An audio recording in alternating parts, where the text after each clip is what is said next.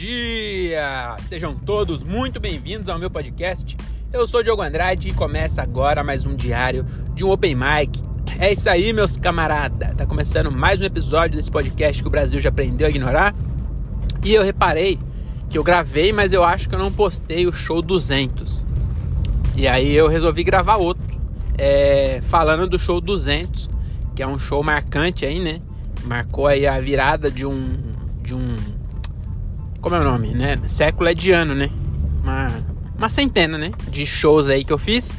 E eu queria ter feito alguma coisa, tipo soltar bombinha no, no bagulho, soltar um rojão, só que eu esqueci e não comprei porra nenhuma. Então foi só um show normal, mas foi um show bem legal. Foi acho que o show mais legal lá do Vila Portal Bar até agora, eu acho. Então tinha umas 20 e poucas pessoas. O bar é pequeno, então tava quase cheio. E foi bem legal, hein, mano. Foi um dos shows mais legais do No Corre lá. E, e foi bem legal. Só que o problema desse show aí é. Como produtor, eu ainda tô muito ruim. Não tô conseguindo vender ingresso. Então preciso arrumar algum jeito de monetizar esse show aí. Porque, principalmente pros moleques que vêm de longe, pra mim é de boa, né? Que eu moro aqui do lado. Tanto que nesse show aqui, eu vou fazer um negócio que eu. O que aconteceu? Eu consegui 20 e poucas pessoas, mas era tudo VIP. Pagante mesmo, teve 5 pessoas, então deu 50 reais de. de. de bilheteria e eu gastei 50 reais de, de divulgação. Então não adiantou bosta nenhuma, né? Saiu 0 a 0 E aí nesse show que eu vou fazer é colocar do meu bolso, acho que vou colocar uns 40 conto pelo menos. Porque quando eu vou fazer show em Jundiaí, eu gasto 40 reais de gasolina. Os moleques vêm de lá pra cá, gastam 40 reais de gasolina. Eu, é do lado da minha casa, não gasto nada. Então eu vou pegar o dinheiro que eu gastaria para fazer um show, que é mais ou menos uns 40 conto aí, e vou colocar do meu bolso impulsionamento, entendeu? E aí o que entrar, aí eu consigo ajudar a gasolina dos moleques. É, então é isso. É difícil fazer show. Ah, eu quero show com a casa cheia, né? Então, pra gente da VIP, pra nós é vantagem. Mas pros moleques que vêm de um dia aí, é, colocar dinheiro pra vir fazer show, pra, pra, pro Thiago e pro, pro André, ainda vai, que eles são vira-lata igual eu, né? Mas o Gilbert já tá chegando numa, numa nível da carreira aí, porque ele, puta, fazer show pagando é foda, né, mano? Então vou tentar fazer isso. É, então é isso. Foi um show muito legal, o show 200. Quando for o show 300, eu quero fazer alguma coisa. Mas o, do 200 eu não fiz nada, não teve nenhuma comemoração especial. Quando eu fiz 100, eu soltei aqueles pá, aqueles confetes, sabe, no palco. Lá foi lá em Rio Claro, foi bem da hora. Mas o 200 eu deixei passar em branco.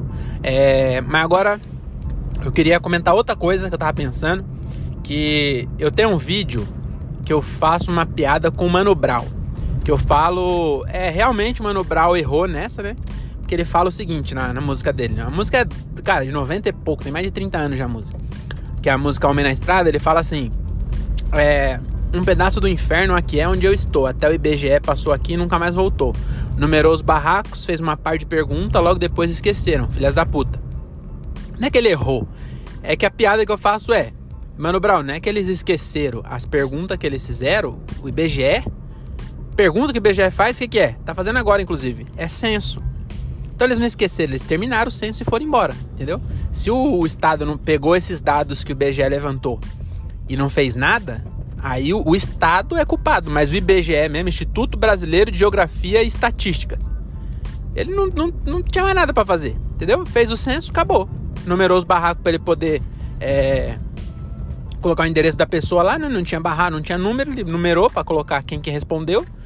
E foi isso que o censo fez. Aí o resto do estado deveria usar esses dados para melhorar né, a quebrada, mas não, não, usou. Mas aí não é culpa do IBGE, entendeu?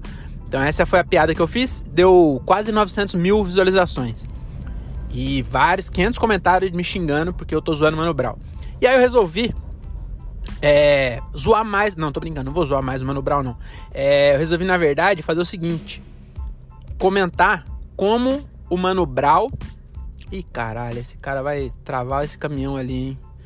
Tem um bagulho aqui que é. é tem um regulador de altura e o caminhão não passa. Ah, deixa eu ver. Vai passar? Passou, passou sim. Nossa, ele, ele passou raspando no bagulho, mano. Aí, enfim, mas eu vim resolver comentar uma música do Mano Brown que é tão inteligente que muita gente não entendeu o que ele falou. E aí eu vim aqui explicar, então vim explicar uma música aqui do Mano Brown, uma frase, na verdade, né? Que é na, da, na música Da Ponte Pra Cá. Que ele fala assim: é, Eu nunca tive bicicleta ou videogame. Agora eu quero o mundo igual cidadão. E muita gente canta assim: Igual cidadão tem. E não faz sentido, é o Mano Brown, cara. Ele não, não. Como assim, igual cidadão tem? Cidadão não tem mundo. Que, como assim? Ele não quer mais bicicleta e videogame, agora eu quero o mundo igual o cidadão tem. Mas peraí, igual cidadão comum tem, ele já tem. Não tem por que ele, ele querer esse mundo. Então, na verdade, e, e sem falar que game não rima com tem. Né? Rima para mim, que sou um compositor meia boca, mas Mano Brown não. Então nessa parte aí, talvez você cante errado a vida inteira, talvez você tenha entendido, né? Mas para as pessoas que não entendeu, ele fala o seguinte: Eu nunca tive bicicleta ou videogame, agora eu quero o mundo igual o cidadão Kane. É isso que ele fala, não é sem, é Kane. E mas que caralhos é Cidadão Kane? Cidadão Kane é um filme dos anos 40 que ele retrata a história de um de um Kane é, um, é o personagem principal desse filme aí, que ele é baseado num magnata das comunicações americano que é, que dominava a comunicação dos Estados Unidos e aí ele conseguia manipular e, e conseguir o que ele quisesse e tal, né? E aí, nos anos 90, acho 93, uma, uma rede britânica fez um documentário sobre a comunicação no Brasil, mais especificamente sobre o Roberto Marinho. E aí o nome desse documentário é Muito Além do Cidadão Kane, que está querendo dizer que o Roberto Marinho era muito pior do que o cara do filme lá do, do, do magnata americano. Porque o. E, mano, é muito louco esse documentário. Eu acho que tem no YouTube. Ele foi feito por uma, uma empresa britânica lá. Acho que a BBC comprou os direitos. Mas no Brasil é inclusive censurado. E a Record comprou os direitos. Mas eu acho que nunca exibiu. Mas tem no YouTube, depois você vê aí. É muito além do Cidadão Kane. É muito louco. Que ele mostrava como que o, a Globo. Deixa eu abaixar aqui que eu tô passando na polícia passou. Como a Globo, né, e o Roberto Marinho, ele, o Roberto Marinho, na, como presidente na época, era o, é a, a, figura né, do cidadão Kane, como ele conseguia manipular a opinião pública para vender o que ele quisesse e, e, fazer sucesso quem ele quisesse. Então é muito foda. E aí o que ele, o Mano Brown quis dizer nessa música aí é isso. Que ele nunca teve bicicleta videogame, porque ele era pobre. Mas agora ele quer o mundo igual o cidadão Kane. Então ele quer dominar o, o, o, mundo através da comunicação que ele, que ele tem, né? Através da música. E é muito foda, né? Na verdade, o. o é, não é tão nobre assim, né? Se você olhar o que o, o, o cara fez lá, né? O Roberto Marinho. É, a manipulação é, cara, eleger presidente, vender o que quisesse, sabe? Era bem, bem foda. Manipulação de notícia, enfim.